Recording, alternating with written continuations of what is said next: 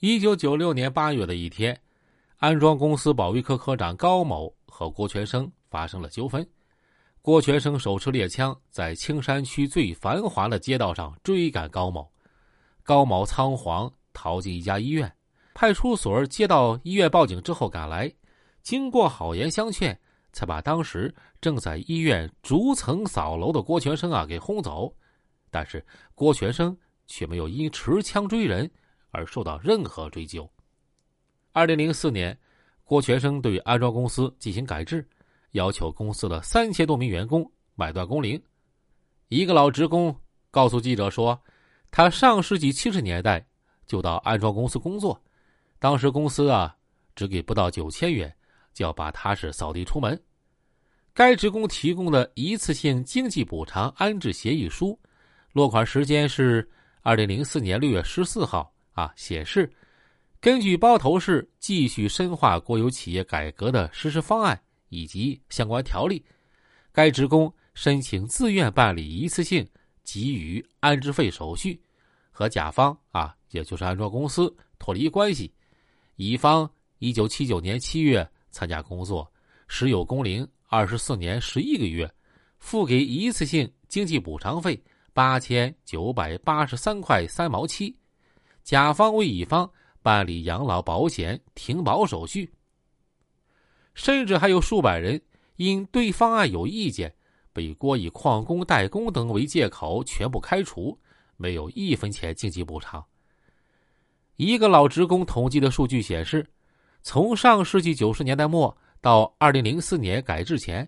安装公司一共有六百三十八名企业职工被非法解除劳动合同。没获得任何经济补偿。改制之后，郭全生掌控的安装公司更名为内蒙古龙生建筑安装工程有限公司。工商信息显示，龙生公司成立于两千零五年六月十六日，注册资金一亿元，郭全生任法人代表，业务涉及机电安装工程、房屋建筑工程、市政公用工程、管道工程等。龙生公司还投资了三家公司：包头市宏发房地产开发有限公司、包头市龙兴小额贷款有限公司、内蒙古蒙西水泥股份有限公司。而这次改制之所以顺利，是因为郭全生巴结上了时任包头市市委书记邢云。一个受访者称，曾有受害者找到包头市某区区长反映郭全生的问题，但是。该区长说：“邢云啊是郭的朋友，自己不敢招惹。”改制完成之后，东河区的河槽改造、青山区的文化路拓宽重建等包头的多个市政工程都被龙生公司拿下。随着承揽业务越来越多，郭全生也不断面临一些纠纷。安装公司一个原会计说：“二零零九年初，因被恶意拖欠施工费。”甘肃省一家土建公司把郭全生和宏发公司告到国家某部委，宏发公司面临被吊销施工资质的局面。郭全生示意一名下属从银行取出三百万现金，驾车去北京疏通关系，而且为了避免钞票连号，他让人把原来捆绑现金的纸腰全部拆掉，把所有钱充分混合之后再重新捆扎。郭全生。和安装公司多名职工的矛盾也是接连不断。二零零二年四月，在安装公司任商店经理的段玉平被刑拘了。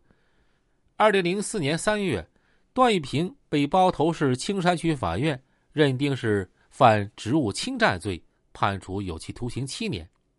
段玉平说，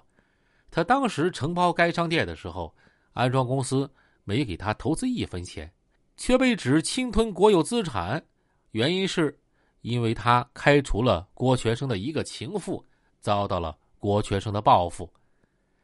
二零零九年九月，段玉平出狱之后，到包头一家装潢公司打工，同时也走上了申诉之路。